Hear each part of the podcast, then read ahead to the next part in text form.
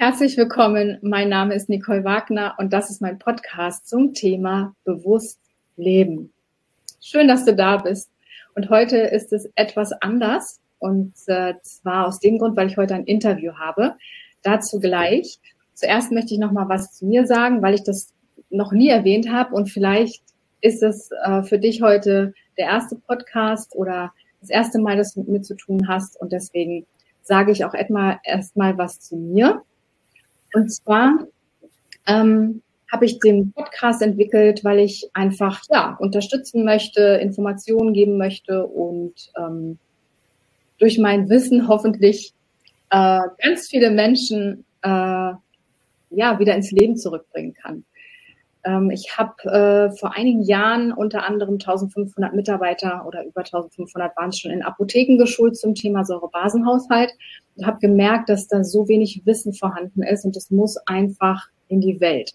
Und zwar nicht irgendwie mit biochemischen Formeln oder kompliziert, sondern Zahlen, Daten, Fakten, ganz einfach gehalten. Und dazu habe ich einen Online-Kurs entwickelt. Den hatte ich jetzt im Januar gelauncht, also eröffnet der ist jetzt geschlossen, aber wenn du Testimonial werden möchtest, dann kannst du das gerne werden und mich dazu anschreiben. Und wenn du nicht weißt, was das ist, dann erzähle ich dir das. Weiterhin ist in Planung ein Kurs zur Entgiftung, und zwar natürliche Entgiftung, ohne irgendwelche Produkte einzunehmen. Und da bin ich gerade in der Vorbereitung. Das wird mit Begleitung sein. Also ähm, über sieben Wochen wird der gehen. Und ähm, ja, das ist sehr, sehr wichtig. Da möchte ich jetzt immer gar nicht so viel drüber erzählen, weil es heute darum geht, auch Menschen vorzustellen. Hier heute das erste Mal die Nadine. Ähm, die Serie heißt Menschen für Menschen, so habe ich das genannt, oder von Menschen für Menschen. Eine Serie, in der ich Menschen interviewen möchte, die ihre Herausforderungen erzählen. Also was haben sie im Leben alles erlebt? Wie sind sie damit umgegangen? Was hatten sie für Gefühle, was ist die Erkenntnis daraus, weil, glaube ich, viele Menschen denken, sie wären allein mit ihren Herausforderungen und mit ihren Schmerzen oder was auch immer. Und da weiß ich, dass es nicht so ist und vielleicht hilft dir das weiter. Und wenn du Herausforderungen natürlich hast, die jeder von uns im Leben hat, dann melde dich bei mir, wenn du auch interviewt werden möchtest. Und jetzt geht's los. Und zwar Nadine ist heute bei mir. Sie ist Biologin, Huforthopädin und Tierkommunikatorin. Und ich habe sie tatsächlich über das Letztere kennengelernt, über die Tierkommunikation. Äh, da ging es um meinen Kater. Da hat sie mir sehr geholfen. Da danke ich ihr auch sehr für, weil das war, ja, wenn man so ein Haustier hat, das ist ja wie das eigene Kind äh, oder auch überhaupt ein Tier, ob jetzt Haustier oder Pferd, Kuh, Schwein, was auch immer das ähm, nimmt einen auch dann manchmal doch so ein bisschen mit und man kann da gar nicht so viel Abstand äh, halten und das ist auch in Ordnung. Und ähm, ja, wenn du da auch vielleicht äh, jemanden brauchst, dann kann ich dir Nadine da auch sehr empfehlen. Und jetzt starten wir mal vielleicht in, ähm, zu der beruflichen Seite. Nadine hat ja auch diese drei Berufe.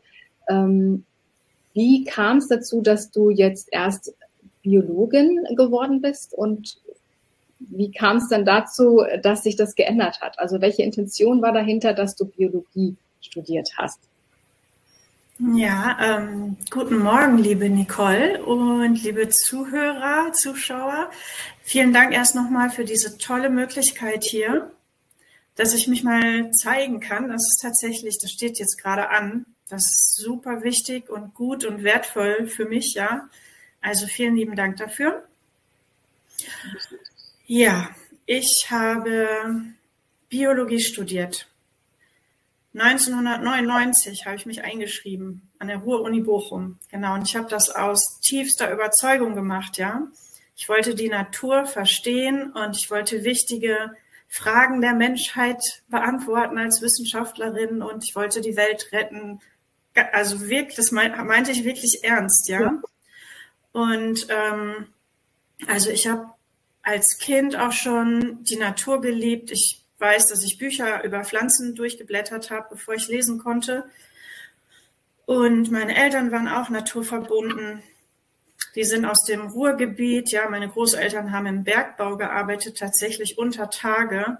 Okay. Und dann sind meine Eltern darauf, ähm, ins Münsterland gezogen und wollten einfach mehr in der Natur sein. Und mein Vater hat uns ganz viel mitgenommen nach draußen in den Wald zum Pilze sammeln. Wir mussten Holz erkennen. Der hat dann mit der Säge so Scheiben vom Baum abgeschnitten und da mussten wir erkennen, was das für ein Holz ist. Ja, so genau bin ich geprägt worden. Und auch wenn es mir dann mal nicht so gut ging, weiß ich, ich bin als Kind allein in den Wald gegangen und ich habe mich da erholt und ähm, ja, und ich wollte das wirklich verstehen. Wie wächst das Gras? Ich fand das faszinierend, ja, wenn ich die Knospen gesehen habe, wie die aufgegangen sind von den Bäumen und sich die Blätter entfaltet haben mit mhm. diesen Mustern und ja, wieso wächst es jetzt nach oben und die Wurzel nach unten? Ich wollte das wirklich verstehen. Und ähm, ich habe mir dann aber gesagt, ich mache, bevor ich das studiere, gucke ich mir das mal in der Praxis an. Und dann habe ich tatsächlich einen Praktikumplatz bekommen in der Biologischen Anstalt Helgoland, Hamburg. Ähm, und habe mich da durchgefragt. Ich habe da auch äh, lange am Kopierer gestanden, aber ich war ganz geduldig und habe dann ganz viele tolle Menschen kennengelernt und ganz tolle Erfahrungen machen dürfen. Einige Monate. Ich bin mit einem Forschungsschiff und Forschungskutter auf der Nordsee rumgefahren. Wir haben Proben genommen und dann dieses Auswerten und Schnitte machen fürs Mikroskop und sortieren und dann irgendwann sitzt man vor dem Computer und ich fand das so genial, ja, diese Abwechslung und dann habe ich dort Menschen gesehen. Da war jemand, der war schon 80, der hat diese Wanderung der Aale und Glasaale erforscht Friedrich Wilhelm Tesch, den habe ich da gesehen. Jeden Tag ist er ins Institut gekommen, ja. Und da habe ich gedacht, das mache ich. Das fühlt sich nicht an wie Arbeit. Das mache ich, bis ich tot umfalle, ja. Genau. Und dann habe ich ähm, studiert, aber in Bochum, genau, weil ich habe da gewohnt. Mhm. Ich hatte dann auch schon die Pferde.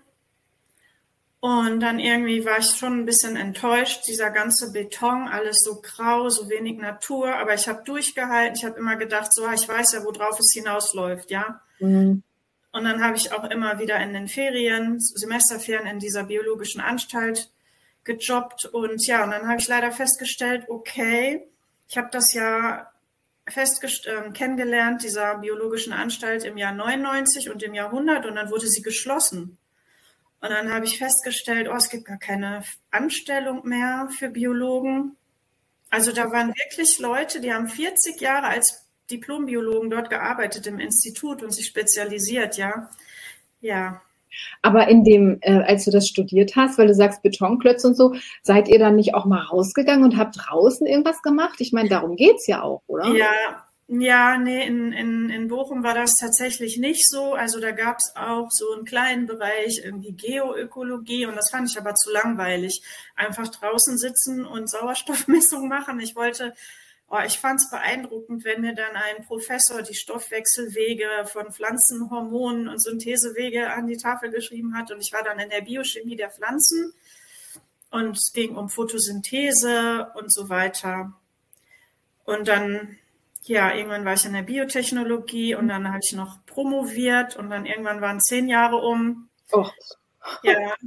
Und meine, ähm, meine Seele hat mir signalisiert, Nadine, wir sind hier nicht glücklich. Nee. Okay. Irgendwie. Ja, ich habe dann meine Kollegen, die sind dann, also entweder geht man ins Ausland dann, um Karriere zu machen, oder man geht in die Pharmaindustrie. Mhm und fängt dann sozusagen an als Verkäufer.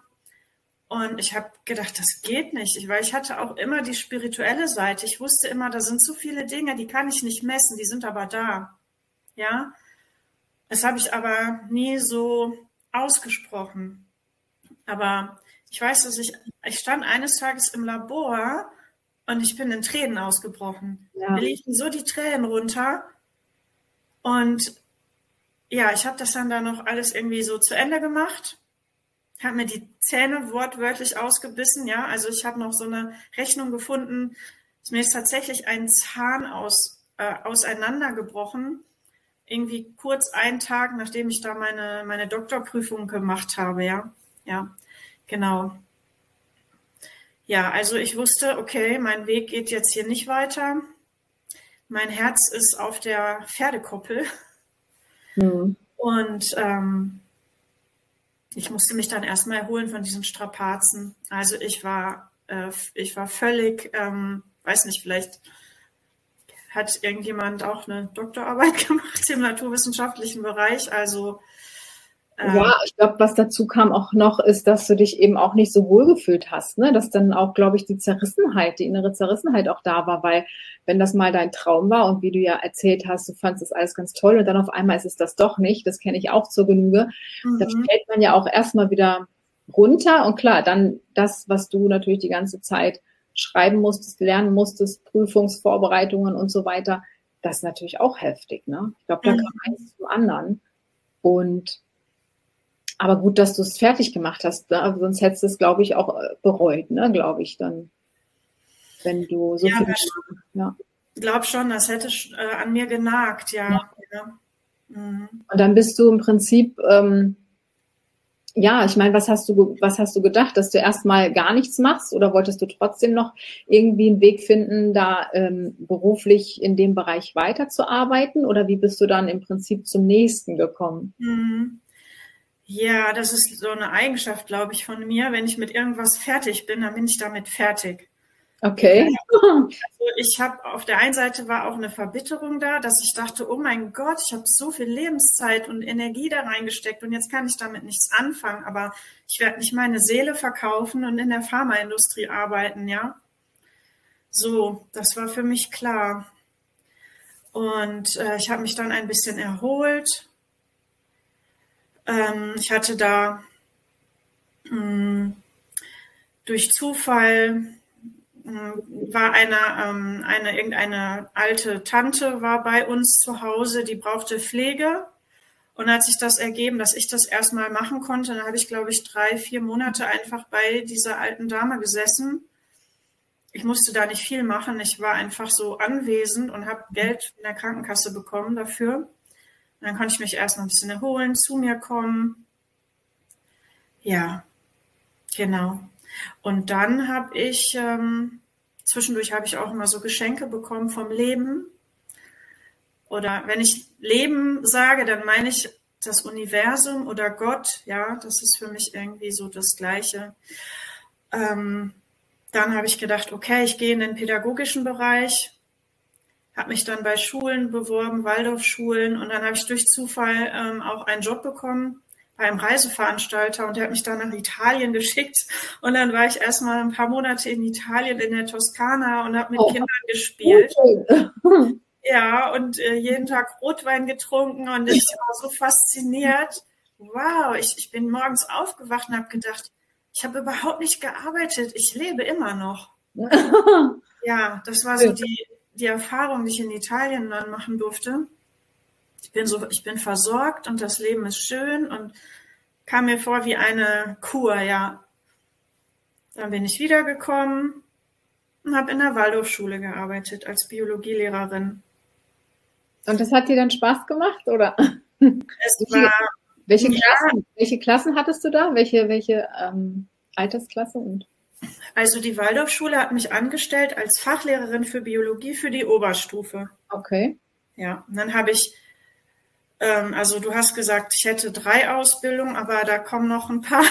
Ja, ja, ich glaube, ja, ja, wahrscheinlich. Genau, also ich habe dann die Fortbildung gemacht, ähm, Klassen, ähm, naturwissenschaftlicher Unterricht an der Oberstufe und dann hatte ich die Klassen 8, 9, 10, 11, 12, 13 Abiturvorbereitung gemacht. Oh. Sehr herausfordernd, ohne ja. Referendariat, ohne vor, ähm, irgendeine Vorbereitung. Ich stand direkt in der Klasse 11, ja, 38 Schüler. Oh Gott. Und äh, unterrichte mal. Genau. Das war ein sehr, sehr gutes Training auch für mich. Und was mir Spaß gemacht hat daran, diese phänomenologische Sichtweise, also wirklich zu gucken, worüber kann man staunen in der Natur, wie kann ich den Schülern das zeigen präsentieren und dann in ihnen in ihnen drinnen so Prozesse, Erkenntnisprozesse auszulösen. Ja, also die Fragen entstehen dann in den Schülern und die Beobachtungen und die Begriffe bilden sich. Da muss man keine Bücher aufschlagen und äh, Lückentexte ausfüllen lassen. Ja, das war dann aber auch ähm, nach vier Jahren kam dann jemand von der Bezirksregierung, um mich zu prüfen. Okay. Ja, obwohl die Waldorfschule ja privat ist und wenn die mich gut finden, können die mich anstellen. Aber weil ich auch Abschlussprüfungen machen sollte, Abitur, hat die Bezirksregierung gesagt, wir müssen dich prüfen. Und da kam dann eine Frau, die hat gesagt, also die, ich habe dann da so unterrichtspraktische Prüfungen gehabt, wie ein Referendar. Und äh, naja, die war dann der Meinung, dass das überhaupt nicht geht, was ich da mache. Also das war tatsächlich so. Die Schüler sind aus dem Unterricht gekommen und haben zu mir gesagt, Frau Waschewski, das hat so Spaß gemacht, können wir den Unterricht jetzt immer so machen? Und die Bezirksregierung sagt, das geht gar nicht. Die Schüler sind unterfordert und überfordert und ich habe ich hab keine Ahnung mehr, die haben mich da eine, anderthalb Stunden lang ähm, mir gesagt, was ich alles verkehrt gemacht habe. Ich, hab, ich konnte gar nicht folgen. Und dann habe ich gesagt, okay, ähm, die haben mir dann neun Wochen Zeit gegeben zur Wiederholung. Ein Referendar kriegt mehrere Monate und ein Mentor ja zur Verfügung, wenn er durchgefallen ist. Und ich habe gedacht, wow, mir kommt das hier so komisch vor. Wenn ich jetzt nochmal durchfalle, dann darf ich nie wieder unterrichten. Okay. Ähm, also habe ich aufgehört an der Schule. Und ähm, Genau, dann habe ich die nächste Ausbildung angefangen. Wie bist du dann dazu gekommen? Das ist ja dann die Huforthopädie, ne? Das war die Huforthopädie, genau. So, also ich hatte Pferde. Mit 15 habe ich mein erstes Pferd bekommen. Das Pferd hat einen Fohlen bekommen. Oh, Freundchen, ja. Mhm. Ja, also ich habe hab dies, dieses Fohlen dieses Pferd, das war auch äh, 18 äh, Jahre bei mir. Da sage ich immer, ich war beim ersten Atemzug dabei und beim letzten Atemzug. Mhm. Und es kam, kam dann auch durch meine Pferde, dass ich dann einen Mann kennengelernt habe, der Landwirt war und mit dem ich dann einige Jahre zusammen war. Großer Pferdehof, vielen Dutzend Pferden. Und dann hatten wir noch ein Pferd und noch ein Pony und noch ein Pony und noch ein Pferd, also eine ganze Herde. Und ein Pferd hatte schlimme Hufprobleme. Hm, es gibt so eine gefürchtete Krankheit ähm, bei den Pferden, die nennt man Hufrehe. Okay. So eine Stoffwechselerkrankheit, so eine Entzündung. Man muss sich vorstellen, der Huf ist homolog zu unserem Fingernagel. Mhm. Und wenn wir jetzt eine Nagelbettentzündung hätten und wir müssen aber auf den Fingernägeln laufen, ja, so kann man das, ja. Und äh, der Tierarzt hat also gesagt, ja, Hufrehe und das Tier muss jetzt ähm, den ganzen Sommer musste das Pferd im Stall stehen.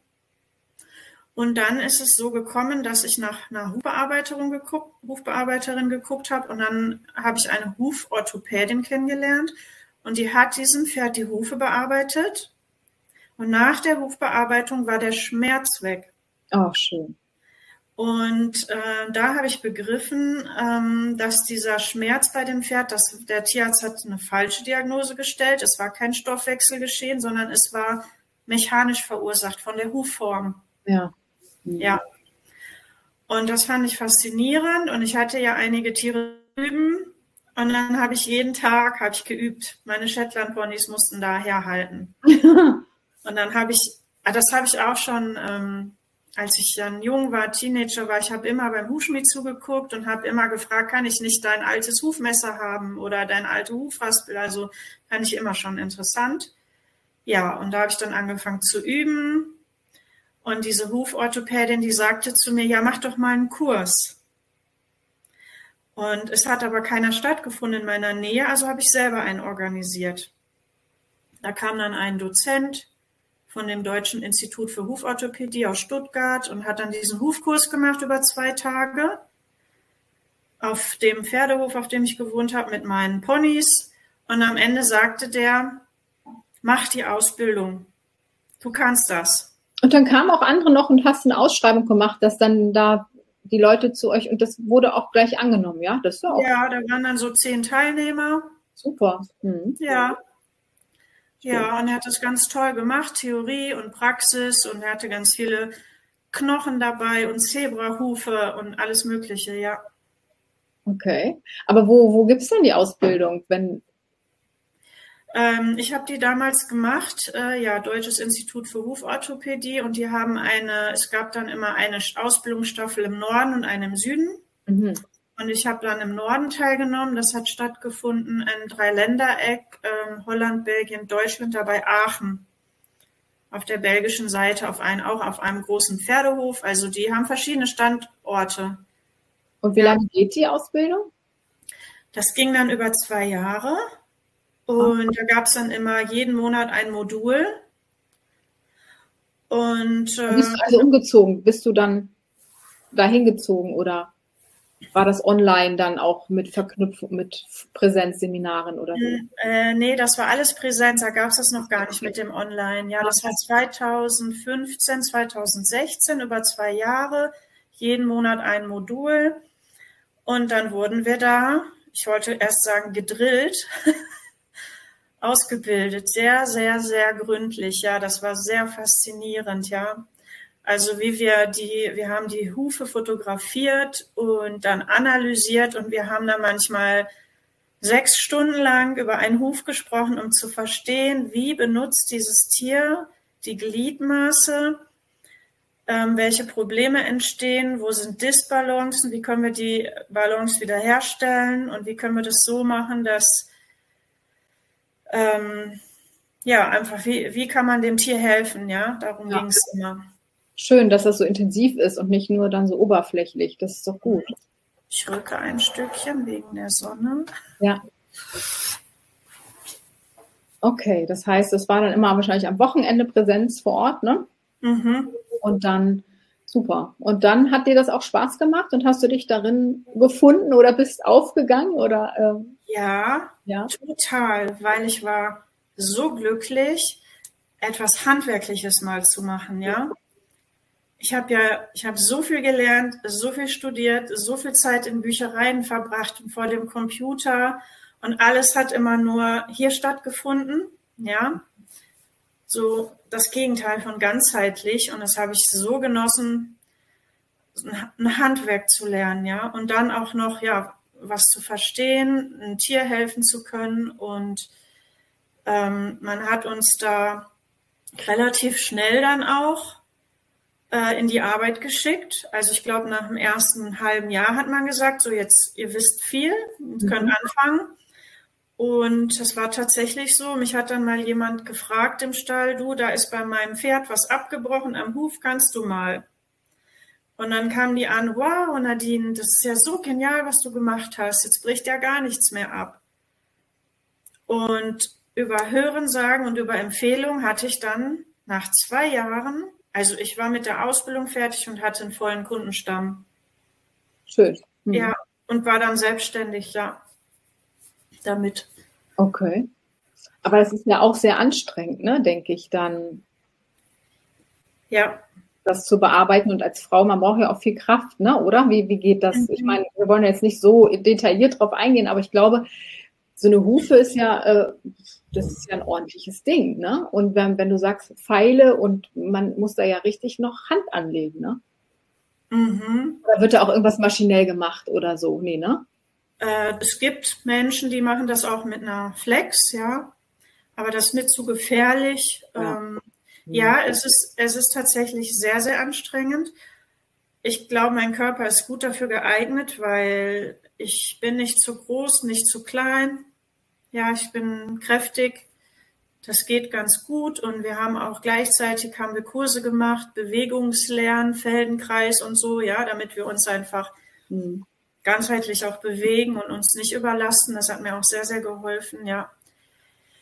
Genau, und äh, da bin ich dann aber auch tatsächlich an Grenzen gestoßen. Also was ich auch interessant fand, welche Kunden ich angezogen habe. Ja.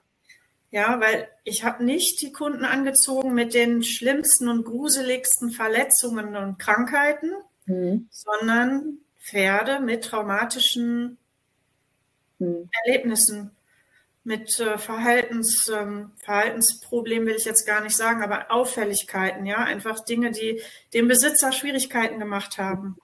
Ja. Ja. oder die, die wollten halt zum Beispiel nicht die Hufe geben bei der Hufbearbeitung. Ja, und dann war ich wieder auf der Suche. So, was kann, was kann mir helfen? Warum ist das so? Hm. Was ist da mit den Pferden? Und dann habe ich gemerkt, ja, das, das liegt ganz viel einfach am Menschen. Die Pferde, die sind ganz, ganz sensibel darin, Dinge wahrzunehmen, über die du dir selber nicht bewusst bist. Ja.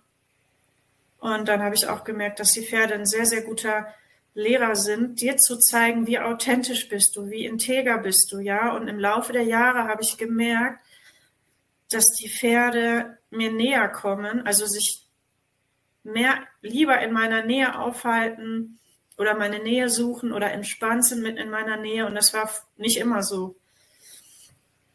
Das war sehr interessant, ja, genau. Ja, und dann irgendwann habe ich ja, war ich mit der Hufgeschichte fertig, dann habe ich die Tierkommunikationsausbildung angefangen. Genau, wahrscheinlich aufgrund dessen, dass du dann gemerkt hast, körperlich vielleicht allein reicht nicht, wenn man was macht auch, ne? Mhm. Ja, also irgend, da waren verschiedene Facetten. Also auf der einen Seite wusste ich irgendwie, da ist noch mehr, also so bei meinen Fähigkeiten oder Gaben, irgendwie ist da noch was. Mhm. Ähm, weil mich auch einfach so dieses, dieses Spirituelle so sehr interessiert hat, ja, diese Dinge, die ich eben nicht sehen kann, aber trotzdem wahrnehmen kann. Ja, dann war noch mit meinen eigenen Tieren Dinge, Krankheiten, Unfälle, wo ich immer dachte, wow, was ist da wirklich passiert, ja, oder worum geht's hier wirklich, oder was sind die Ursachen? Eine Stute von mir, die hatte auch eine, eine Ataxie, also da war tatsächlich was in der Wirbelsäule nicht in Ordnung und Nervenstränge waren behindert und die konnte sich irgendwann nicht mehr richtig bewegen. Auch wirklich, das war eine sehr lange Leidensgeschichte. Ja, für ein Pferd, was in, in seiner Natur liegt, laufen und rennen und frei sein und sind auch Fluchttiere und wenn sich das Tier dann nicht mehr richtig bewegen kann, ja. Ja, und dann irgendwann hatte ich eine Frau da, die hat Tierkommunikation gemacht und dann sagt die zu mir, ja, du brauchst mich nicht, du kannst das selber. Ja, das sowas habe ich öfter gehört. Ich wollte eigentlich, dass mir, ne, also man, man kauft eine Dienstleistung, hier ist Geld, bitte hilf mir. Und dann habe ich ganz oft zu hören bekommen, du kannst das selber. So. Ja, das ist ja auch spannend, ne? Das kenne ich auch so, ne? Also, aber das ist ja gut, dass auch die Menschen das dann aussprechen und sagen weil sie könnten ja auch einfach weiter Geld verdienen. Ne? Aber mhm. wenn sie dann zu dir sagen, Mensch, du kannst das selber, dann ähm, finde ich das super. Ne? Mhm. Ja. Und dann hast du äh, das in Angriff genommen, ja? genau, dann habe ich das in an, also ja, ich habe tatsächlich auch ähm, sehr viel immer nach Antworten im Außen gesucht früher, ja. Ja. Und dann, dann war ich wieder unsicher und ähm, ich habe sogar noch eine Astrologin gefragt, bitte hilf mir mal, was ist mein Beruf? Ich habe jetzt schon so viel Energie investiert und so viel Zeit und was soll ich machen? Und hm.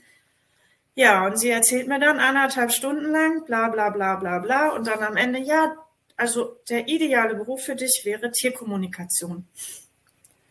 Und dann war ich völlig baff. Ähm, ich war völlig baff und ich konnte es trotzdem lange nicht annehmen.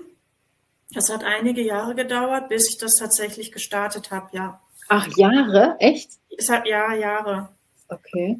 Hm, hat das in mir gearbeitet und ähm, ja, und das hat mir dann aber auch wieder sehr viel Spaß gemacht. Ja. Das heißt, das hast du dann auch wahrscheinlich irgendwo in Präsenz gemacht oder auch online oder? Ähm das war auch wieder Präsenz, ja. Das war dann, ähm, das habe ich dann 2017 angefangen. Okay. Mhm. Ja. Und das war dann auch die gleiche Zeit, wo ich dann, da bin ich ja vom Ruhrgebiet in den Schwarzwald gezogen. Ja. Mich so hingezogen gefühlt habe zu den Bergen. Mhm. Und dann habe ich mir eine Lehrerin ausgesucht für die Tierkommunikation, die auch in den Bergen lebte also in Tirol. Mhm. Und da bin ich dann hingefahren. Das fand ich so genial. Wir haben dann bei ihr im Seminarräumchen gesessen und ich habe immer zum Fenster rausgeguckt und die Berge gesehen, ja. Herrlich, ja. ja.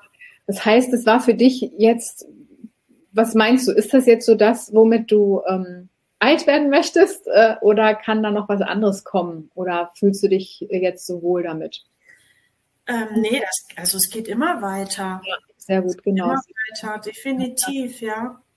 Ja, ich finde es auch wichtig zu sagen, deswegen finde ich das auch gut, dass du gesagt hast, ich, ich quäle mich jetzt hier vielleicht in der Biologie, jetzt wenn man beim ersten Mal ähm, stehen bleibt, was ja viele machen, aus Angst, äh, irgendwie na, was falsch zu machen oder so, quälen die sich dann mit ihrem Beruf, na, den habe ich doch gelernt und das war ja früher so und den macht man bis zur Rente und dann war's das. Aber mhm. ich glaube, mein Spruch ist auch immer, Leben ist Veränderung und das gehört einfach dazu, weil ähm, Stillstand bedeutet Tod, ja. Und ähm, deswegen mhm. darf man gerne offen sein für, für Neues, für, ja, für das, was, ich meine, dir kam es ja auch eigentlich immer, oder wurde es fast vor die Füße gelegt, ja, so, ähm, irgendwie, also die Zeichen, sagen wir mal, so hast du erkannt und gesehen und warst offen dafür.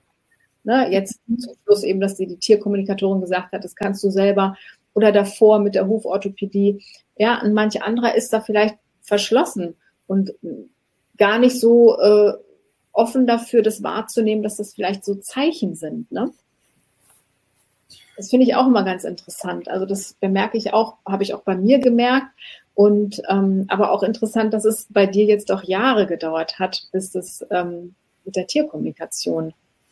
Ja, dann ja, das war dieses Thema Vertrauen in die eigenen Fähigkeiten. Ja, genau. Ja, ja genau. Ja, ja. Weil wir haben ja alles, alle eigentlich hell fühlen, hell hören, hell sehen, hell riechen, hell, was weiß ich, hell wissen, was es alles gibt. Wir sind ja eigentlich alles ähm, göttliche Wesen, haben das nur verschüttet oder ähm, ja, möchten einfach sehen, wie es ohne diese Sinne auch funktioniert auf dieser mhm. Erde. Dafür sind wir hier. Äh, ich glaube aber, jetzt ist die Zeit auch reif, dass wir eben wieder sehen und wieder empfangen und fühlen vor allen Dingen auch wieder diese neuen oder diese alten neuen Sinne ja umzusetzen und damit zu leben und zu erkennen und auszuprobieren, ohne irgendwelche Ängste zu haben.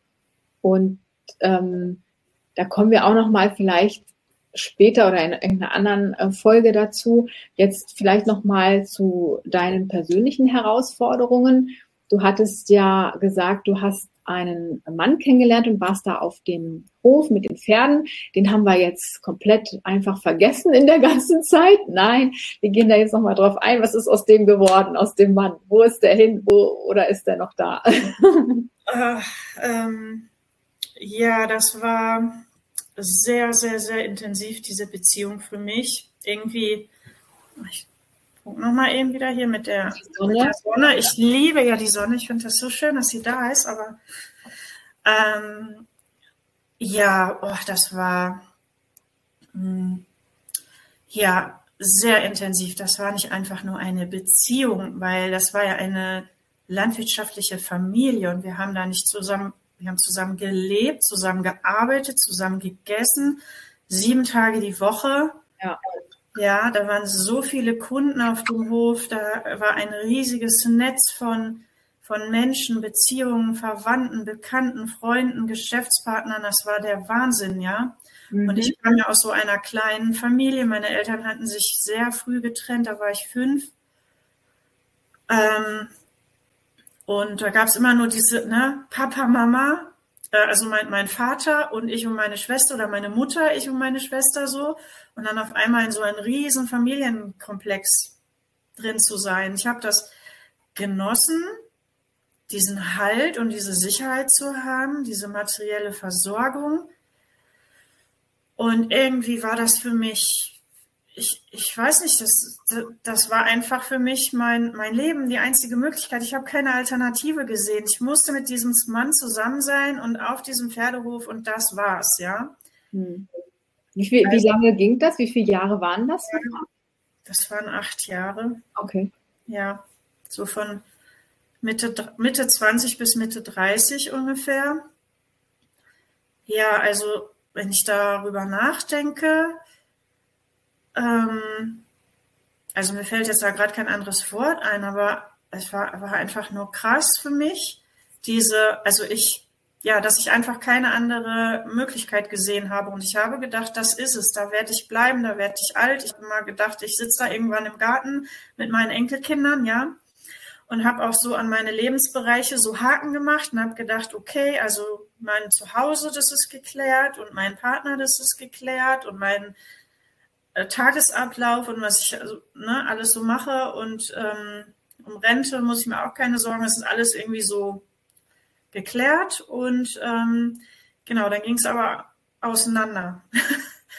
also eigentlich an dem Punkt, wo ich dachte, okay, alle um uns herum hier sind am heiraten und Familie gründen und das ist jetzt auch der nächste Schritt. Und genau in diesem Moment ging das dann halt auseinander. Und es war auch eine sehr starke Erfahrung für mich. Mhm. Zum einen wurde mir gezeigt, dass ich meine ganze Lebensenergie, also wirklich 100 Prozent, habe ich da reingesteckt, ja, also in diesen Hof. Mhm.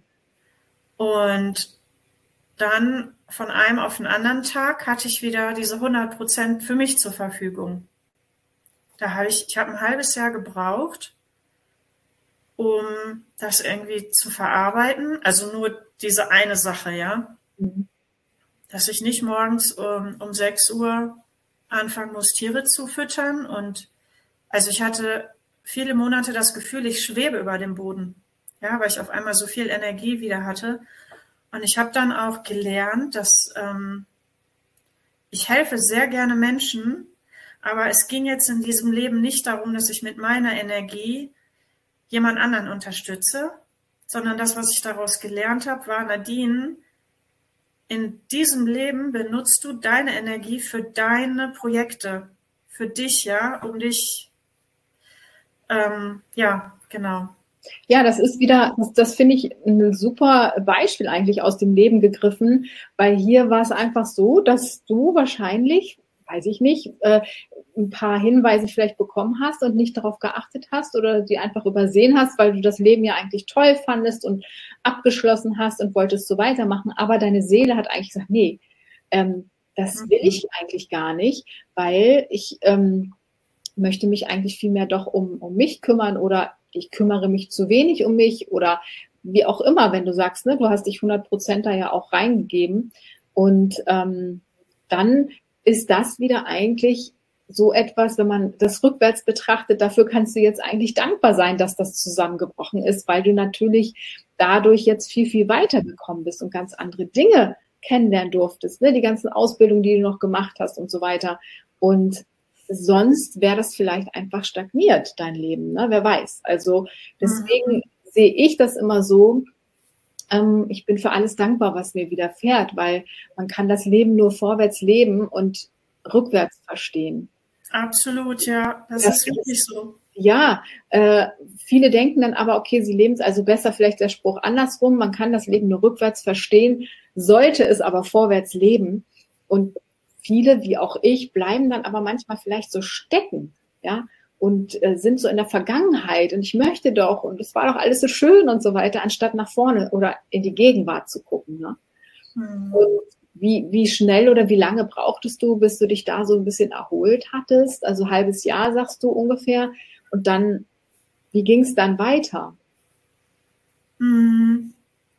Also ähm, mit dem halben Jahr meinte ich die Zeit, ähm, bis überhaupt ähm, diese Information mal, bei, also ein halbes Jahr bin ich geflogen, ja, weil ich erstmal meine Energie wieder für mich hatte und dann ist das so ein bisschen über mir hereingebrochen, diese Erkenntnis. Jetzt bin ich irgendwie Mitte 30 und habe gar keinen Partner und wo soll ich jetzt überhaupt hin und wie geht's jetzt weiter? Und jetzt ist irgendwie alles so offen und ähm, ja, da war ich auch erstmal eine Zeit lang ganz schön fertig und habe dann aber genau zu dem Zeitpunkt hatte ich dann die Huforthopädie an, angefangen. Mhm. Ja.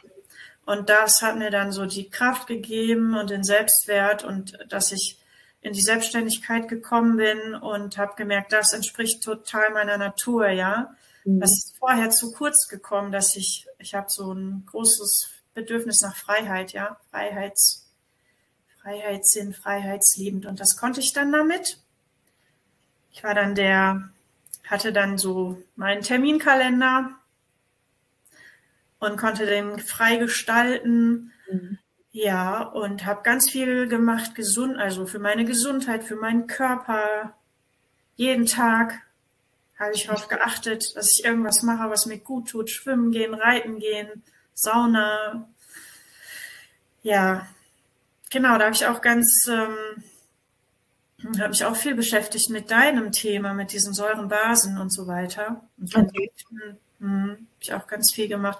Und dann ging es mir richtig gut. Ich war selbstständig und hatte mein Geld und meine Kunden und ja, dann habe ich nach draußen geguckt aus dem Fenster aus meiner kleinen Wohnung und habe gedacht, boah, mir ist langweilig. Ja. Und äh, irgendwie die Menschen da draußen, ich gehe mit denen nicht in Resonanz, sie sind unzufrieden und die ändern nichts an ihrem Leben und irgendwie zieht es mich jetzt woanders hin.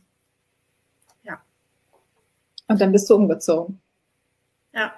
So geht's, Leute. so kann man es machen, ne? Ja, ist doch gut, ja. wenn man was verändert, ne? Mhm. Und das war, also da war ich, ähm, hatte ich eine Freundin, so eine Kumpelin, mit der ich ganz viel unternommen in der Zeit, ganz viele Abenteuer haben wir zusammen unternommen. Und die hatte dann die Idee, Nadine, ich will eine Schwitzhütte mitmachen. Mhm. Über Silvester. Genau, 2016, 2017. Und ich hatte keine Ahnung, was das ist, was soll das, keine Lust. Da die ganze Nacht zu schwitzen und dunkel und anstrengend. Kein, ja, irgendwie hat sie mich überzeugt. Wir haben das gemacht. Und das war so ein ähm, beeindruckendes, ergreifendes Erlebnis für mich. Und zwar hatte sie da einen Ort gefunden, hier unten im Südschwarzwald.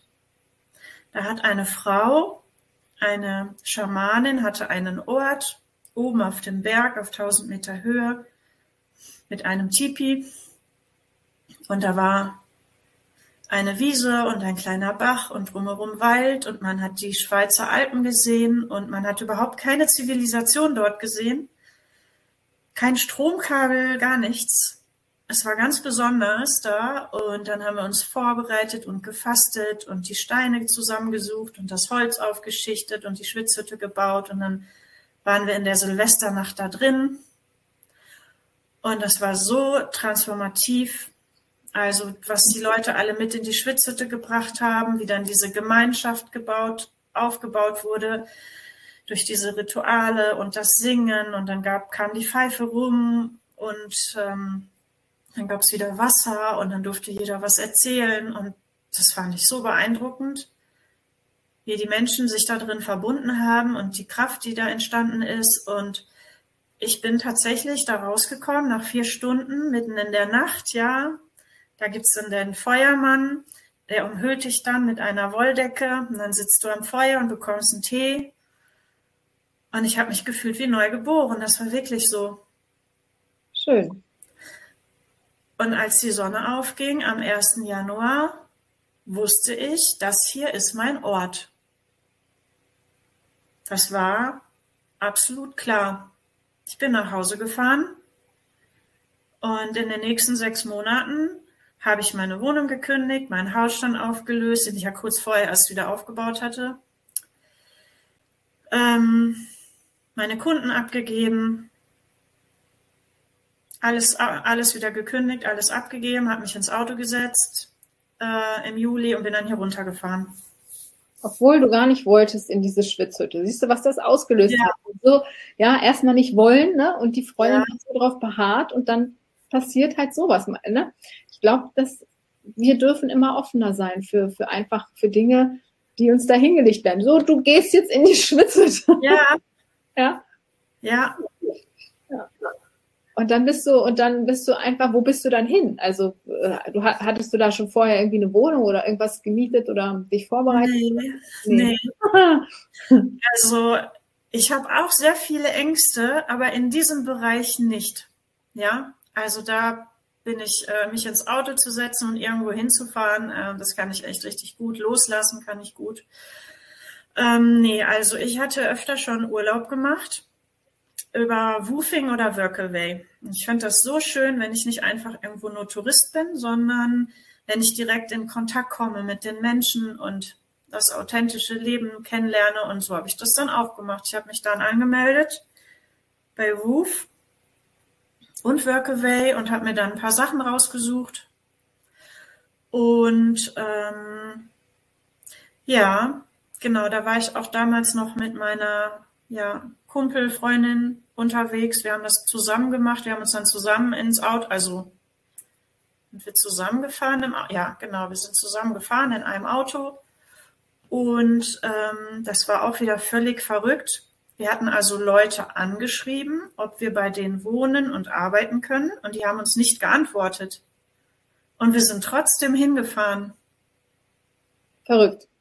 Und als wir auf das Grundstück gefahren sind, ging die Haustür auf und die Frau sagte, oh, da seid ihr ja schon. Wir haben gerade den Anrufbeantworter abgehört. Wir kommen gerade aus dem Urlaub zurück.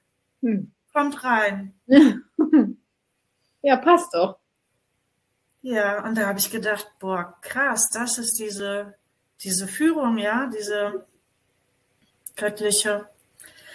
Ja, das war, oh, das war dann aber auch sehr abenteuerlich da. Also ich bin da auch ein halbes Jahr dann wieder geblieben. Das waren, war ein Paar, die hatten tatsächlich bei Osho, die haben Osho kennengelernt noch, die haben bei dem gelebt einige Zeit in Pune in Indien und haben dann diese Lehren und Praktiken hier in so eine Art Seminarzentrum weitergegeben, in Seminaren. Mhm. Und ähm, tibetanisches Pulsing-Yoga haben die gemacht und Iris-Analysen und oh, völlig abgefahren. Da bin ich dann, ich wollte eigentlich nur Betten machen und Essen kochen, ja, hm. dass ich dort wohne und dann nach und nach meine Hufkunden ja. ähm, sammeln. Das war so mein eigentlicher Plan. Und nach einem halben Jahr habe ich gemerkt, ups, äh, mein ganzes erspartes Geld ist aufgebraucht. Ich habe keine Hufkunden.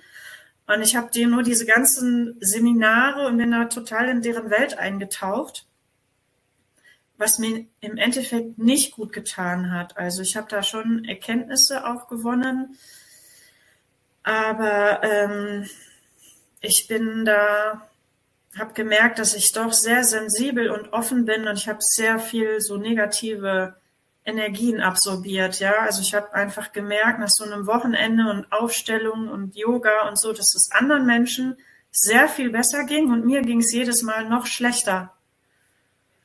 Ja. Haben die alles bei dir abgeladen oder hast du alles aufgenommen? Ne? Hast dich vielleicht gar nicht genug geschützt oder so, ja? Ja, genau. Da war ich noch, das, da hatte ich davon auch noch nichts. Mein Bewusstsein war in die Richtung noch nicht so. Ich habe nur gedacht, wow, äh, Transformation, Selbsterkenntnis, ja, bitte her damit. Mhm. Ja, aber dass dabei auch ähm, negative Sachen passieren können, das war mir nicht so bewusst. Genau. Dann habe ich das nächste Workaway gemacht, dann wurde mir eine Wohnung angeboten, dann wurde mir eine Stelle angeboten in einer Schule. Ach, hm. ja. Hm. Ja. Ja, es war auch ganz witzig, da ähm, wurde hier ein, ein Wanderweg gebaut, ein neuer. Ähm, und auf diesem Wanderweg sollten Sagen erzählt werden und Geschichten über diese Region hier und ein bisschen was über die Natur und Forstwirtschaft und so. Und ähm, das war meine Aufgabe, meine Workaway-Aufgabe oder Woofing-Aufgabe. Und da bin ich zu dieser Kinder- und Jugendhilfeeinrichtung gegangen, habe gefragt, ob die mitmachen möchten. Und die haben gesagt, ja, wir machen gerne mit. Möchten Sie nicht hier als Lehrerin arbeiten? Ja, und so habe ich dann hier Fuß gefasst. Wohnung, Job, und dann Pferde. Ja, schön. Und dann hast du dir dann Kundenstamm aufbauen können, ja? Also mit der Hoforthopädie. Ja. Schön, ja. Jetzt bist du, wohnst du aber nicht mehr in der Wohnung, weil jetzt hast du was anderes, ne? Ja, genau. Die Reise ging ja weiter. Es war dann wieder so ein Punkt, wo ich dachte, wow, es läuft alles irgendwie rund. Ich habe jetzt hier meine Hufkunden. Und ähm, Ja, dann kam etwas, ähm, da hat mir dann das Leben wieder gezeigt, nee Nadine, es gibt jetzt nochmal wieder eine Änderung in deinem Leben. Ähm, das war 2021. Mhm. Ich hatte irgendwie einen Infekt. Irgendwie ging es mir nicht gut. Grippesymptome. Habe ich in meinen Terminkalender geguckt. Okay, elf Pferde heute. Mhm. Ähm, wenn ich die jetzt absage, ähm, der Terminkalender war voll die nächsten zwei Monate. Ähm, kann ich nicht absagen. Ich kann die ja nicht verschieben, so. Also Augen zu und durch. Dann bin ich arbeiten gegangen. Und dann komme ich abends nach Hause, äh, lag nur noch zusammengekrümmt auf dem Sofa, konnte mich gar nicht mehr bewegen. Und äh, dann kam noch so eins zum anderen und ähm, also ich hatte tatsächlich sowas wie pfeifisches Drüsenfieber, dann durch das Arbeiten eine Herzmuskelentzündung bekommen, dann habe ich noch eine Blutvergiftung bekommen und da war ich echt mehrere Monate ausgeschaltet. Okay. Ja. Genau. Ähm, das ist natürlich auch nicht so einfach, wenn dann kannst du ja nicht arbeiten und verdienst kein Geld, ne, als Selbstständige. Ja, ja, ich hatte tatsächlich kurz vorher bei der Krankenversicherung was geändert. Irgendwo ein Häkchen gemacht, dass ich dann auch schon äh, nicht erst irgendwie nach sechs Wochen, sondern, sondern, äh, sondern schon irgendwie ab, ab dem 20. Tag Krankengeld bekomme. Mhm. Und ähm, ja, also ich habe daraus gelernt, dass ich da einfach ähm, aufhöre, meinen Körper so auszubeuten. Mhm der ist wirklich richtig gut, der ist richtig fit, richtig kräftig und stabil und ich habe den so ausgebeutet immer. Ja, ich meine, elf Pferde am Tag, das ist schon viel, ja. Wie lange machst also wie lange bist du mit den Pferden beschäftigt? Ich meine, gut, wenn die überall in einem Stall stehen, geht's, aber du musst ja auch noch Anfahrt und Abfahrt vielleicht berechnen, ja? Ja. Ja. Das ist ja schon, äh, wie lange hat das immer gedauert? Ähm, ja, also unterschiedlich, so ich sag mal so 30 eine halbe Stunde bis eine Stunde pro Pferd. Also das waren zwei Ställe. Ich war da acht oder neun Stunden unterwegs, ja. Mhm. Ja, das war, das war einfach zu viel. Ja. Definitiv. Genau, das lerne ich jetzt da immer feinere Antennen zu haben, nicht nur für die anderen, sondern für mich selber, ne? Für meinen ja. Körper. Ja. Ja, und das Leben hat es aber so toll gemacht. Also auf der einen Seite wurde mir der Stecker rausgezogen auf der anderen Seite wurde ich mit Geld versorgt. Mhm. Und ähm, ich habe dann schnell gemerkt, die Schulmedizin kann mir nicht helfen. Ich gehe dann zu Heilpraktikern und was ich super toll finde, ist diese Psychokinesiologie nach Klinghardt. Durch diese Fragetechnik kommst du an das Unterbewusstsein, ja, und ähm, kriegst Antworten über die wirklichen Ursachen. Mhm. Ja, und alles Mögliche habe ich da wieder unternommen. Und äh, mir wurde aber tatsächlich immer wieder gesagt, mit deiner Wohnung ist was nicht in Ordnung. Und dann habe ich einen Baubiologen da gehabt. Und der hat mir tatsächlich gesagt, ich habe gedacht, der sagt mir, ich soll jetzt das Bett in eine andere Ecke stellen oder umdrehen oder irgendwas. Und er hat mir gesagt, Katastrophe, ausziehen bitte. Okay. Ja. ja. Und dann habe ich gedacht, oh, ich bin noch nicht so richtig fit. Ja, ich weiß nicht, ob jemand schon mal vielleicht eine Herzmuskelentzündung hatte. Also ich konnte keine Treppe mehr raufgehen ohne Pause, ja. Mhm. Wie soll ich jetzt umziehen? Ja, und dann irgendwie habe ich gedacht, doch, irgendwie, ich schaffe das so. Ich habe mich da präpariert mit meinen ganzen Nahrungsergänzungsmitteln und Q10 habe ich immer genommen fürs Herz, ja. Und habe mich ins Auto gesetzt und bin in den Süden gefahren ich habe gedacht, ich fahre jetzt mal zwei, drei Wochen in die Sonne und dann gucke ich mal, wie es mir dann geht. Und dann war ich auf dem Weg, dann haben Bekannte ähm, mich irgendwie angerufen und gesagt, ah, wenn du jetzt, ich glaube, ich wollte nach Portugal, auf dem Weg nach Portugal bist, komm uns doch besuchen auf Mallorca. Das war im November 21. Ähm, die Fähre geht noch von Barcelona, komm uns doch besuchen äh, okay, mache ich. Die Fähre genommen in Barcelona und dann war ich ähm, an einem Sonntagmorgen, bin ich dann um 6 Uhr morgens von der Fähre gefahren in den Sonnenaufgang Schön. Mallorca Und mhm. das war, ja, irgendwie kam dann da auch wieder eins zum anderen. Ich war schon einige Male auf Mallorca. Ich, ich schwärme gar nicht so für die Insel. Mir tut diese Insel auch leid, ja, diese, diese Touristenmassen, mhm. dieser riesige Flughafen, alle zwei Minuten ist da ein Flugzeug am Starten oder Landen, so. Ich fand das ganz bedrückend und irgendwie war ich jedes Jahr wieder auf dieser Insel. Ich kannte da Pferdeleute. Ich hatte da auch schon Hufbearbeitung gemacht und irgendwie kam es dann dazu, dass mir jemand ein kleines Ferienhäuschen angeboten hat. Und da bin ich dann eingezogen. Genau. So zu Urlaub oder wie lange warst du dann oder?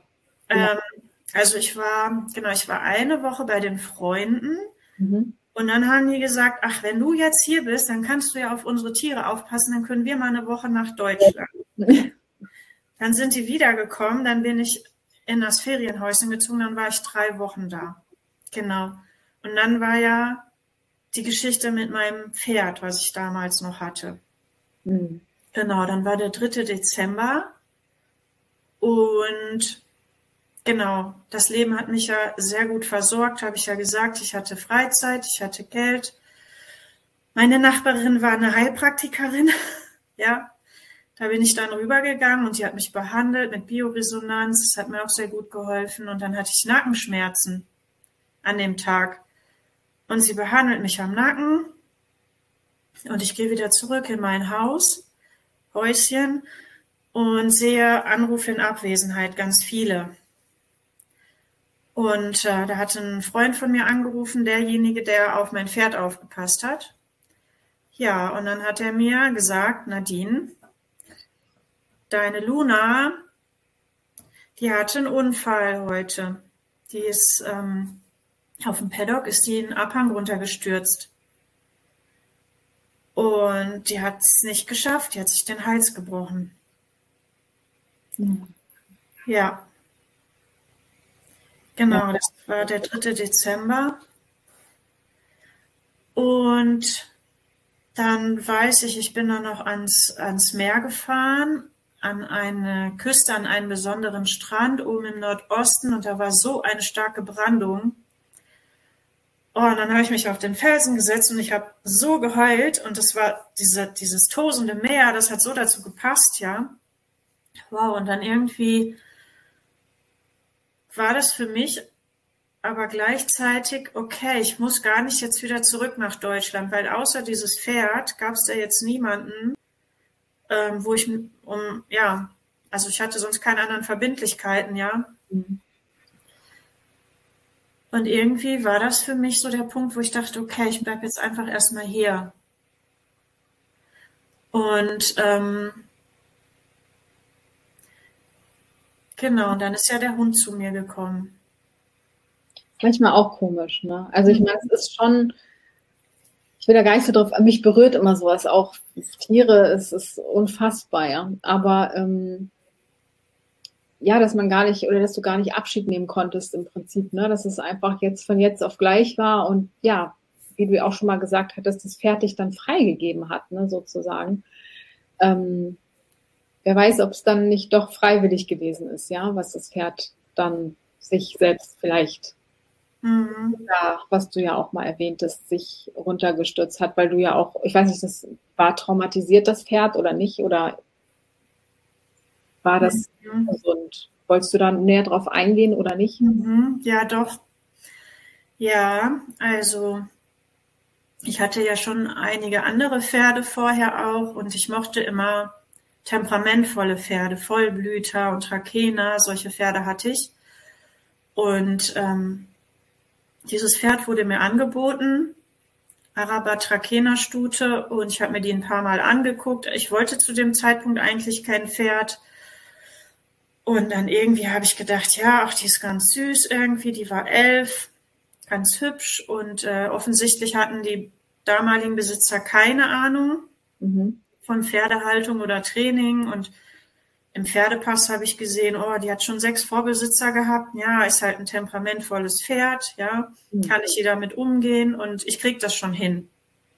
So, also ich habe sie mir angeguckt und bin ein bisschen geritten mit ihr und longiert und habe gesehen, ja, sie hat da was Nervöses. irgendwie und dachte, okay, die ist ein bisschen wuschig so. Ich krieg das schon hin. Und dann, ähm, also ich habe die zum Schlachtpreis gekauft tatsächlich. Ja. Mhm. Irgendwie 300 Euro oder so, weil der Besitzer hat gesagt, ah, ich will jetzt die Stallmädchen nicht mehr zahlen und ich fände es schön, wenn du sie nimmst. Und ja, habe ich dieses Pferd genommen. Und ähm, ja, also auch ein sehr intelligentes Pferd und mit einem sehr, sehr speziellen Charakter. Ähm, sehr freiheitsliebend. Die wollte immer irgendwie draußen sein, immer die Sterne über dem Kopf haben nachts. Und wenn man die in die Box gesperrt hat, dann hat die Theater gemacht mhm. und vor die Boxenwände getreten. Nagelneue Boxenwände aus Eichenbohle hat sie mit ihren kleinen Hüfchen kaputt getreten, weil die wollte raus, sie wollte nicht eingesperrt sein, ja.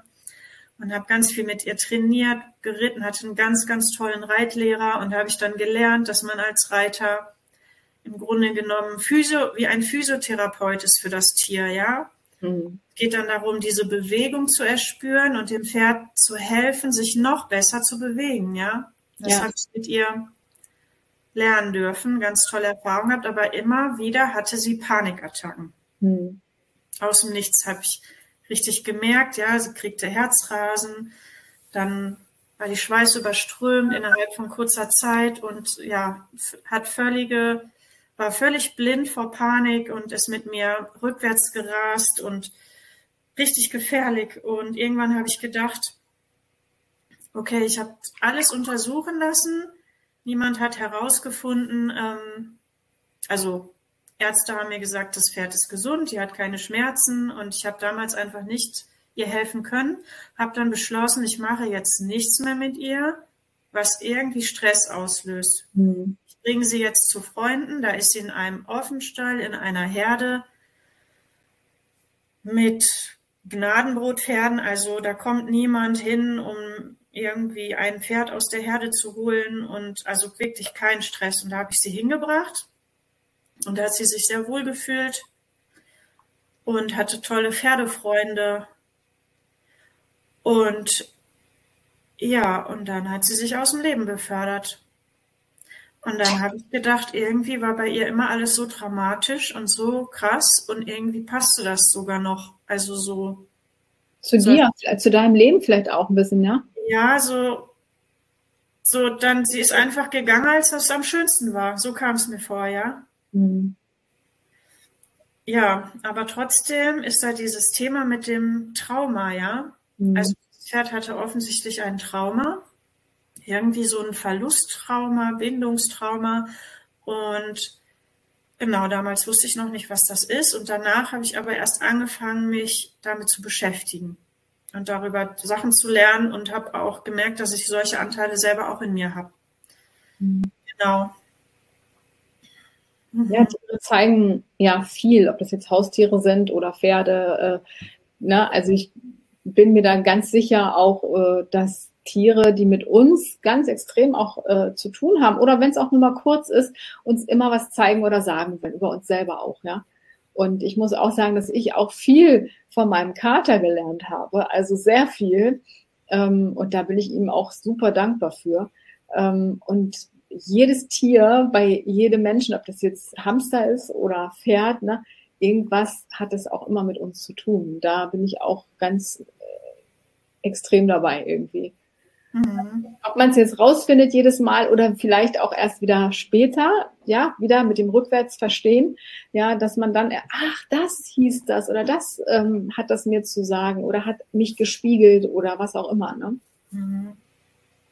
Ist natürlich auch dann, äh, bist du dann zurückgefahren oder so? Oder wie, wie lief das dann auch mit der Beerdigung oder was, wie ging es dann weiter? Ja, ich bin tatsächlich, ja, ich bin tatsächlich nicht zurückgefahren. Okay. Ja. Ähm, ja, ich habe dann am nächsten Tag ist der Hund zu mir gekommen. Okay. Ich wusste das schon irgendwie einige Jahre, dass ich ein, ich hätte gerne einen Hund. Mhm. Und ich wusste, dass eines Tages jemand zu mir kommt und mir einen Hund bringt. Und das war dann auch so. Genau. Das heißt, ich jetzt wieder ein Begleiter. Wie kam der Hund zu dir? Wie ist das passiert? Ähm, tja, auf Mallorca haben irgendwie alle Leute Hunde. Ja, aber mh, hm, ja, die sehen die aber nicht so an wie Hunde. Also ich habe schon so viel Schreckliches gehört, ne, von Mallorca. Ja, von, ja, genau. Ich hatte, ich kannte, also die Menschen, mit denen ich da hauptsächlich in Kontakt war, das waren ja Ausländer. Also okay. Deutsche, Holländer habe ich da viele kennengelernt, ja, die dort leben und die haben halt äh, die Hunde adoptiert, ja. Genau, also die sind dann schon gut mit den Tieren umgegangen und das war sehr, sehr entspannt. Die sind mit den Hunden da spazieren gegangen am Strand jeden Tag und die Hunde waren nicht angeleint und das war überhaupt kein Stress, wenn man sich begegnet ist. Das kenne ich aus Deutschland ganz anders. Mhm. Und dann habe ich gedacht, ja, okay, ich bleibe noch eine Weile hier auf der Insel. Dann kann ich ja vielleicht so einen Pflegehund äh, nehmen und dann habe ich einen Hund, mit dem ich spazieren gehen kann, ja. Genau. Und wenn ich dann die Insel verlasse, dann gebe ich den wieder ab. Ja, alles klar. genau. Ja, ob das immer so einfach ist, ne? Ja, genau. Hat natürlich auch nicht funktioniert, klar. Ja, genau. Und dann hatten wir die Nicole, auch Nicole hieß sie. Die hat dort also, ähm, lebt dort auf der Insel, ähm, arbeitet mit Pferden und rettet halt Hunde. Also die ist so, die macht die tatsächlich auch von der Kette ab. Schön. Mhm. Ja, rettet die. Genau, da, da gibt es tatsächlich Hunde, die sind ihr ganzes Leben lang an einer Kette oder sind halt alleine auf dem Grundstück die ganze Woche über, ja. Ja, auch das, auch das ist wieder, haben die sich auch ausgesucht, ja. Auch wenn es tatsächlich schmerzt oder wir denken, das tut uns leid, wo ich auch sagen muss, dieses ähm, also ich, ich einfach mal, um darüber zu sinnieren, vielleicht, wenn wir sagen, es tut uns leid, das sollten wir vielleicht lassen. Vielleicht eher sagen, Entschuldigung, weil es tut uns leid, tut uns dann ja ein Leid an. Ne? Also, mhm. ähm, dass diese Wortwahl ist halt nicht ganz so, haben wir immer gesagt, also habe ich auch oft, oft gesagt, ja, ohne darüber nachzudenken, was das eigentlich wirklich bedeutet. Ne? Mhm. Blendet nicht die Sonne, aber es, ich lasse das mal so. ähm, deswegen, ähm, wollte ich das nur noch mal einwerfen mit, äh, kann man ja auch sagen, Entschuldigung. Aber es ist tatsächlich so, dass Tiere oder wenn, wenn Menschen, wissen wir, haben Seelenpläne oder wissen wir nicht alle, aber wir wissen das jetzt, sagen wir mal, ja. Aber auch Tiere haben das. Und die haben sich das ausgesucht auch, ja. Also die haben sich ausgesucht, wo sie äh, leben werden, wie sie leben werden und so weiter. Natürlich werden die, soweit sie können, auch einen freien Willen haben. Das ist ja das höchste Gut im Universum aber ähm, sie haben sich schon ausgesucht, das auch zu erleben. Deswegen finde ich das immer noch mal für auch die Zuschauer oder Zuhörerinnen vielleicht so ein bisschen entlastend, dass man sagt, okay, man kann da ein bisschen Abstand nehmen und nicht so doll äh, mitleiden. Mhm. Vielleicht mitfühlen, aber nicht mitleiden, weil das hilft ja keinem. Ne? Mhm. Das ist nicht so einfach, weiß ich selber. Deswegen immer noch mal als Tipp, ähm, jeder hat sich seins auch ausgesucht. Ja. Und du bist dann mit dem, wie lange warst du dann mit dem Tier auf der Insel, bevor ihr ja dann zusammen gefahren seid wieder? Genau, ein halbes Jahr. War das, hm? Ja, und also gerade ist mir das auch nochmal so ins Bewusstsein gekommen, wie die Pferde wirklich ähm, so mein Leben gestaltet haben, ja. Also dass die über so einen langen Zeitraum auch einfach, ob das jetzt mein Tagesablauf war oder überhaupt meine Entscheidung, wo lebe ich, wie lebe ich, ähm, da waren die wirklich maß, also das haben die so stark beeinflusst, die Tiere, genau. Und dann kam dieser Hund zu mir, Finny, ein ganz fröhlicher, temperamentvoller, intelligenter Hund und der ist dann mit mir spazieren gegangen. Jeden Tag, genau. Und am Anfang konnte ich 20 Minuten und dann im April habe ich dann bei so einem Megamarsch mitgemacht. Da sind wir 50 Kilometer gelaufen, von Sonnenaufgang bis Sonnenuntergang. Und das, ja, da habe ich dann, genau, ich, bin, ich war wieder gesund, ich war wieder fit. Mhm. Ja, ein Hund und Sonne und ja, viel Licht und Meer und viel Zeit für mich. Ja, genau. Und jetzt dieser Hund, genau, der ist jetzt nicht traumatisiert und der ist super kerngesund, aber trotzdem zeigt er mir die nächsten Themen, die dran sind. Ja. ja. Und ähm, der ist einfach, ähm, das ist ein Hund, der möchte Aufgaben haben und der möchte arbeiten und äh, der schaut mich dann die ganze Zeit an und was kommt jetzt und was kommt jetzt und was machst du jetzt und was soll ich machen und ich bin schon selber habe auch immer noch die Tendenz, sehr bei dem anderen zu sein und auch, was hat er für Erwartungen, was hat er für Bedürfnisse. Mhm. Und dann können wir uns gegenseitig so hochschaukeln und da ist dann so viel Nervosität. Mhm. Genau, und da ist jetzt das, mein nächstes Thema. Ich habe jetzt angefangen mit dieser Trust-Technik zu arbeiten, ja, wo man einfach dann eigentlich in Gegenwart des Tieres meditiert. Man ah. einfach in diesen gegenwärtigen Moment zu kommen und dieses übermäßige Denken abzuschalten und dann auf einmal merkst du, wie das Verhalten ist, wie, wie das Tier zur Ruhe kommt. Du kommst zur Ruhe, das Tier kommt zur Ruhe, ja. Und dann lerne ich jetzt gerade wahrzunehmen, okay, spiegelt mich jetzt der Hund oder nehme ich den Hund wahr? So, das mhm. unterscheiden, das, äh, genau, das ist jetzt gerade so meine nächste Etappe. Ja, schön, das ist aber spannend. Sehr gut. Also, da haben wir einiges gehört heute, finde ich, ähm, wenn man so mal so die anderen Wege, Lebenswege sich mal anhört. Ich finde das immer sehr spannend und ähm, hoffe, die Zuschauer auch. Möchtest du noch irgendwas sagen? So äh, irgendwas Wichtiges, was die Zuschauer vielleicht, ähm, was du denen mitgeben möchtest, den Zuhörern und Zuschauern? So. Ähm, falls ihr bis jetzt zugehört habt, Dankeschön dafür. Ja, genau. Ähm, wenn sich irgendjemand noch weiter mit mir austauschen möchte, freue ich mich auch. Wenn irgendjemand Hilfe mit seinem Tier braucht, freue ich mich auch. Oder ähm, genau, und ansonsten, ähm, ich werde da weitermachen einfach, Erkenntnisse sammeln, Erlebnisse, Erfahrungen integrieren, fühlen, mutig loslassen und was Neues machen das werde ich jetzt so weitermachen. Und ähm, Vertrauen üben.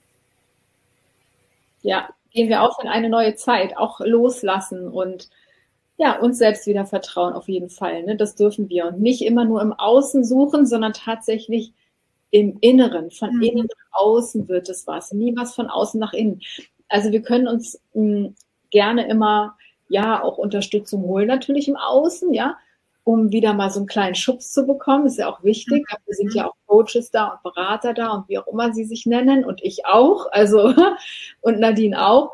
Und ähm, mir ist es wichtig in meiner Beratung, dass du dann auch alleine wieder weitergehen kannst, ne? dass du nicht immer irgendwie zu mir kommen musst, sondern dass du alleine weiterlaufen kannst. Und mhm. ähm, da kannst du dich auch gerne melden. Aber auch ganz wichtig, melde dich, wenn du auch interviewt werden möchtest, wenn du was zu erzählen hast, wenn du. Haus Herausforderungen hast, weil ganz viele Menschen möchten das wissen. Und ne, ich, du wolltest eben gerade noch was sagen dazu, oder?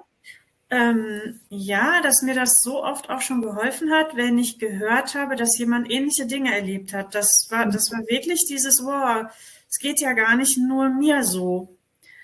Genau, das fand ich ähm, ja, genau. Oder das auch für mich auch tatsächlich ein Prozess hier. Äh, also dieses Interview wirklich zu machen und mich zu zeigen. Ich bin froh, dass ich es jetzt gemacht habe. Genau, kann ich auch nur empfehlen, ja. Ja, ja, ich glaube auch, man wird für sich selbst auch nochmal bestimmten Dingen bewusst und während man erzählt. Mhm, also, genau. ja, und das finde ich auch so spannend. Deswegen melde dich gerne und wir sprechen einfach dazu und du siehst ja, du musst nur das erzählen, du musst, also kannst das erzählen, was du möchtest und wirst du nichts gezwungen oder irgendwas, sondern ähm, es kann ja auch sein, dass du jetzt hier irgendwie einen Tipp bekommen hast, jetzt blendet hier die Sonne so, ähm, für dich und dein Leben so zum Beispiel so, ach, Huforthopädie oder ach, Tierkommunikation könnte ich ja auch machen oder Pferde und, oder, oder was es alles so gibt oder bei mir Säurebasenhaushalt oder Entgiftung oder was auch immer. Das brauchen ja nur mal ein paar Sequenzen sein, dass du dann wieder so einen Tipp bekommen hast. Und es gibt auch immer einen Grund, warum du jetzt dieses Interview siehst. Also das hat auch immer irgendwas mit dir zu tun, du wirst angezogen oder irgendwas. Also schreib das auch gerne drunter, kommentier das auch gerne, wie dir das Video gefallen hat und das Interview. Und dann bin ich hoffentlich bald hier wieder da mit jemand anderem. Und ähm, danke dir, Nadine, dass du uns das alles so schön erzählt hast und äh, freue mich darüber, deine Geschichte gehört zu haben und wünsche dir auf jeden Fall alles Gute für den weiteren Weg. Wir bleiben ja eh, denke ich, noch in Verbindung und ähm, wenn es wieder was gibt, dann melde dich gerne wieder bei mir. Ja, danke schön, Nicole, für den Raum hier und genau deine Fragen. Danke. Super, bitteschön. Sehr gern geschehen und bis bald.